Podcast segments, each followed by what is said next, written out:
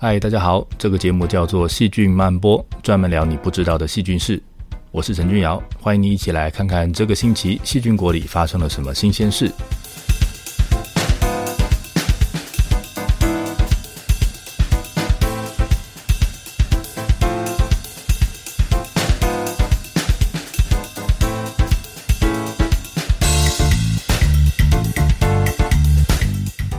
植物会结种子，种子落到土里，再长成一棵新的植物。人类收集植物的种子来当食物，也用这些种子来种农作物。对人类的生活来说，种子真的是非常重要。那在人跟农作物之间呢，其实挡着细菌。细菌会怎么样影响到植物的种子呢？今天我们就来看看植物怎么把好的细菌留给下一代，他们怎么把细菌放进种子里面，帮这些小孩带便当。以及种子在发芽前会看外面有什么细菌来决定要不要继续睡。希望你喜欢今天的节目。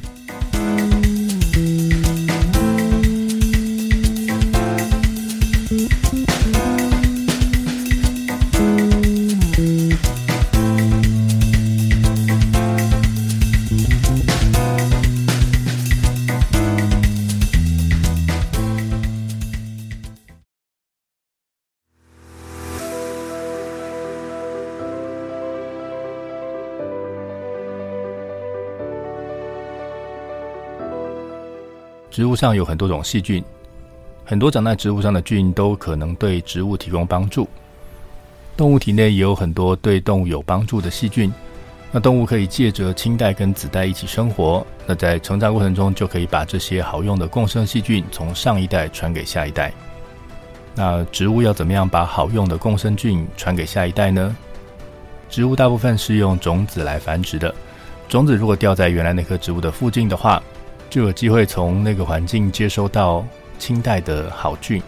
怎么说呢？植物的叶子里面通常都会有这些细菌，那叶子掉在土里面的时候，就会把这些菌也带到土里。让种子如果在附近发芽，它就可以从土里或者是从枯枝落叶里面去接收到这些好菌。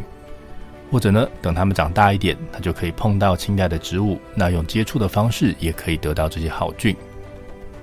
但是呢，这些方法都没有办法保证子代一定可以稳稳地接受到这些好菌，所以喽，最保险的方法就是直接把这些菌放在种子里面。那如果种子里面有这些细菌，这个种子里面的胚胎在突破种皮长大的时候，就保证可以碰到这些好菌，这样就不用看命运之神的脸色，确保细菌可以被保留在这些植物小孩的身上，照顾他们一生。不过呢，这样做其实是有风险的。因为细菌不好控制，细菌是一种极为自私的生物，它们有好吃的东西就会吃，吃了呢就要长。那种子里面都是养分，所以如果你要把细菌放在为小孩准备的便当旁边，那不正好就是在引诱犯罪吗？细菌不止可能会吃掉这些养分，搞不好还会造反，把这个植物小孩也一起吃掉，所以这是一个非常大的风险。那另外是这个种子里的胚呢，还是在休眠的状态。不知道要等多久才会碰到一个适合的环境，然后才发芽。所以，如果你把细菌放在种子里面待命，那这些细菌就必须要待在种子里面，自己活过这段等待的时期，而且没得吃。所以，耐力不足的细菌可能放着放着就死掉了。不过呢，目前的研究里面已证实，不少植物的种子里面都已经装好了细菌。这些细菌可能被放在这个种子的种皮，或者是胚乳，或者是甚至放在这个胚的旁边。那目前已经发现的菌种主要是来自 Bacillus 或者是 Pseudomonas 这两个属。那其他的菌属呢，包括了 Paenibacillus、Micrococcus、Staphylococcus、Pentoia、Acinetobacter 这些菌属的细菌呢，也都还蛮常见的。那在植物身上有这么多种细菌，会利用垂直传递的方式来传的比例，相对来说是蛮低的。植物上大部分的菌都是利用水平传递，运气好的话就有机会传进来。呃，主要的来源呢是从土壤来的，所以这些必须要经由垂直传递确定送到的细菌，应该就是对植物来说比较重要的细菌吧。只是植物要怎么样把菌送进种子里面去呢？目前的研究当然还不够多，能够在种子里面找到细菌的植物虽然还蛮多的，但是很让人意外的是，这个传递机制真的有被仔细研究过。证实细菌真的是经由种子传递的菌种，居然很少。那我们要介绍的一种菌呢，是这种能够让植物的叶片上长瘤。的这种细菌，好，那它是住在植物里面跟植物共生的 Burkholderia 属的一个孤单菌，它跟很多种植物都被证实有共生的关系。那在这些被感染的植物上面，它们的芽的尖端会分泌一些黏液，那这个黏液的养分呢，就可以养活细菌，所以 Burkholderia 就会住在这个地方。那植物长大的时候呢，每一片新长出来的叶子就都会沾上这些细菌。那长出来的花苞呢，也是。所以这些细菌呢，会在花苞的时候长到花苞上面，然后跑到胚珠里面，就最后就进到种子里，传给下一代。不过，即使是用这样的机制，种子里面能够测到的菌量其实不多，有的时候还会测不到。不过，至少这个研究的结果告诉我们，植物真的是可以利用种子来当做传菌的媒介。以上的资料呢，来自 Microorganism 在二零一七年的研究报告。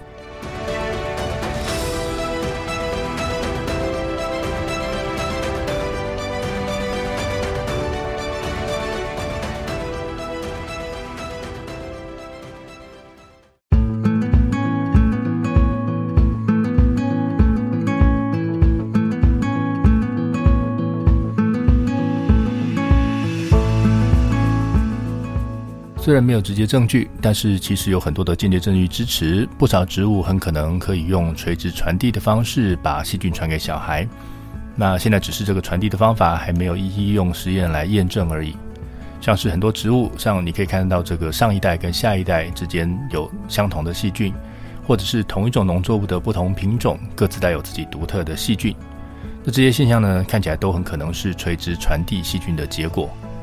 但是其实还有一点机会，是因为每个品种都有自己一套筛选机制，而造成这个品种有自己独特的细菌的，所以还不能百分之百确定种子里的细菌是不是植物可以放进去的。那我们就来看看，除了种子之外，还有其他的哪些途径可以让植物把细菌传给下一代？我们先来看看花，种子在花里面形成，所以能够碰到花的菌就会有机会跑到种子里面去。花在长的过程里面，会有从叶子或者从枝干搬家过来的细菌，而且花平常是张开的，放在太阳底下，所以呢，这个空气中的细菌呢都有机会掉在花上面，这些菌都会有机会可以接近种子。不过，种子在花的时期是包在花里的胚珠，所以这些细菌必须要穿过外面的层层的组织，才有可能碰得到它。所以，这细菌大概要先被植物认可，有通关密语。这样它才会有机会被植物送进去。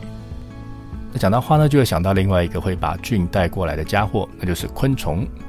那昆虫在觅食的时候会碰到花，这个时候呢，它就有机会把脚上或者是身上的菌带到花上面。那这些菌呢，就有可能会进到种子这个包厢里面被留下来。另外呢，还有一条路可以走，想要从花下手，穿过组织，接触包在里面的胚珠有困难。但是呢，花粉就一定会有机会碰到胚珠。开花的目的本来就是要让来自雄蕊的花粉有机会可以到达雌蕊，所以花粉掉在花的柱头上，就会长出花粉管，一路伸到胚珠去让这个卵受精。这根本就是一个开往胚珠的直达车。那细菌可不可以利用这个管道被送进去呢？其实蛮有可能的，它可以利用这样的方式被包在这个未来的种子里面。有不少植物。包括了油菜、黑麦这些农作物的花粉里边都被验出过细菌，而且这些都是把花粉拿去消毒了以后，还是能够从花粉里面分到细菌，所以确定是在花粉里面而不是在外面的细菌。所以这些包在花粉里面的细菌，它们都有机会被送进种子里面，而且因为它平常待在花粉里面，所以在这个旅行的过程里面可以好好的被保护，不会半路就死掉了。讲到这里，我们谈了好多可能的途径。听起来好像很多路边捡到的细菌都可以被装进种子里面，传给下一代来用。那但是呢，其实因为把细菌放在种子里面是件很危险的事情，你不可能把路上碰到的所有人都带回家当保姆。所以植物呢，一定会有一个筛选细菌的机制，确保放在种子旁边的细菌不会是坏人。只是现在我们其实还不太清楚植物是怎么样做这个筛选的。花可能可以利用这个雌蕊上面的环境，例如这个花蜜的高渗透压来筛选掉一些细菌。在叶片或者花瓣上，可能可以用耐 UV 或者是耐干旱的条件来筛选掉一些细菌。能够被昆虫带过来，要能够碰到昆虫，以及要能跟昆虫生活在一起，这件事情本身也就是一个筛选。所以，其实有很多可能的筛选机制会帮植物选择适合的细菌。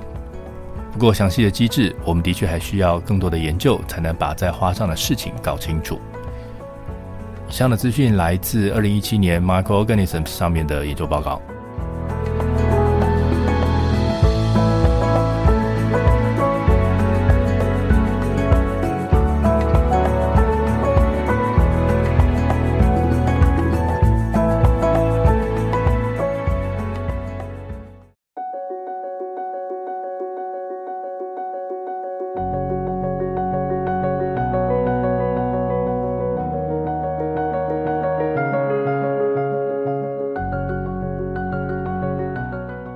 种子里面有胚，而胚是植物的小孩。种子在落地之后，会在环境适合的时候开始发芽，慢慢长成小苗，然后变成一个新的植物。种子会自己决定要不要发芽，这个决定呢，跟环境里面的水量、光照或者是土壤的性质有关，这个很合理。在生理上，这些环境因素会分别影响到植物荷尔蒙的浓度，最后呢，决定这个种子要不要发芽。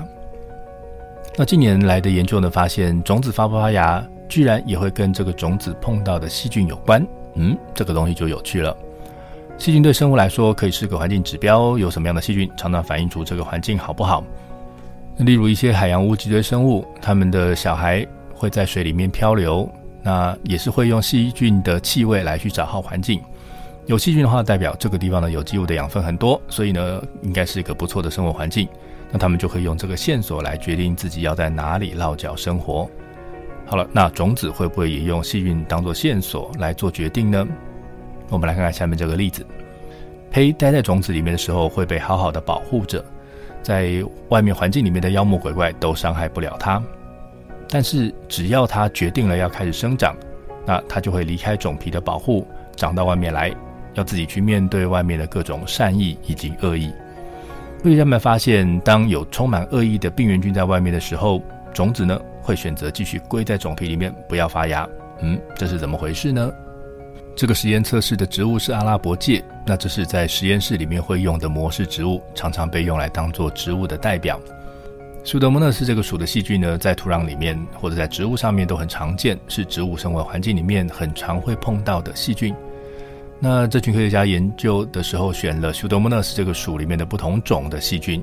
那有的菌种是植物的病原菌，那有的不是。那他们把细菌跟阿拉伯芥都种在培养基里头，想要看看这些细菌会不会影响到阿拉伯芥种子的发芽。那测试的结果呢？他们发现，如果加的是 Pseudomonas syringae，它的发芽率大概接近百分之百，没有什么影响。那如果加的是 Pseudomonas putida，嗯，发芽率大概百分之七十，所以有一点抑制发芽的现象。如果加的是 Pseudomonas aeruginosa，哇，发芽率就不到百分之二十了，这个很严重，有明显的抑制效果。那如果改放大肠杆菌这种植物平常碰不到的细菌，那发芽率也是接近百分之百，没有影响。所以看起来 Pseudomonas 这个属里面有些菌的确会抑制种子的发芽，尤其是当 Pseudomonas aeruginosa 这种病原菌在附近的时候，种子就不发芽。那种子不发芽是因为种子被细菌杀死了吗？并不是。因为当他们把这些种子移到没有菌的地方，诶，这个种子就发芽了。那这种子不发芽到底是怎么回事呢？在种子里面原本有 della 这个蛋白，它是用来抑制种子的，让种子不要在时机不好的时候发芽。那环境适当的时候，外界来的讯号就会让胚里面的 della 被分解掉，那这样就去除了对种子的抑制，种子就会开始发芽。所以在这个实验里面呢，他们证实了 Pseudomonas aeruginosa 它会分泌一种叫做 AMB 的分子。那这个 AMB 分子呢，会促进 DELA 对种子的抑制，就抑制得更彻底一点，然后就这样就可以让种子继续保持在休眠的状态。就算是有光有水，环境适合，种子也不会发芽。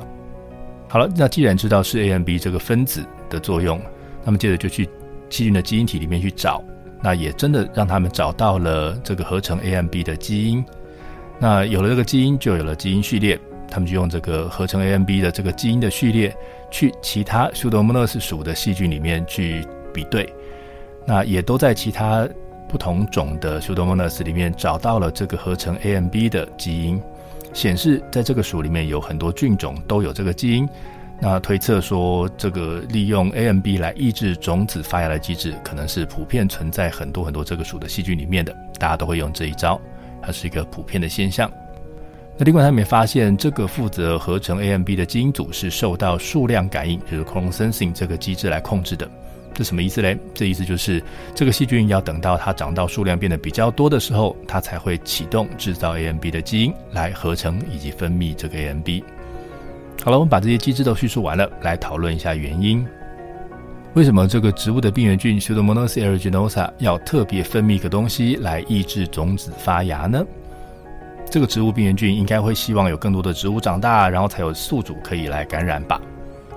所以应该是要把这件事情反过来想，不是细菌刻意要抑制植物的种子发芽。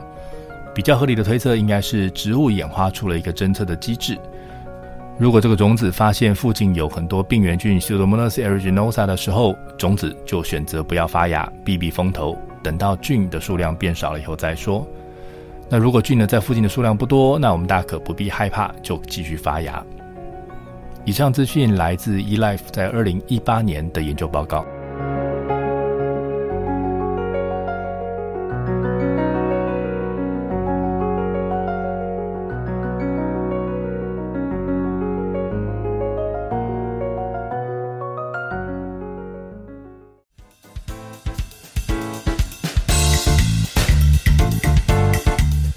好的，节目要结束了。我们今天聊了植物有好多种方法可以让下一代拿到好的细菌，让他们可以把细菌放进种子里面，让小孩来继承这些菌。种子要不要发芽，也会看一下外面有什么细菌。当他们侦测到病原菌 Pseudomonas aeruginosa 在外面的时候，就会抑制发芽。谢谢你的收听，欢迎追踪我们在 Facebook 以及 Instagram 上面的细菌漫播粉丝专业，也欢迎你告诉我想知道什么样的细菌是。我是陈君尧，我们下次再会。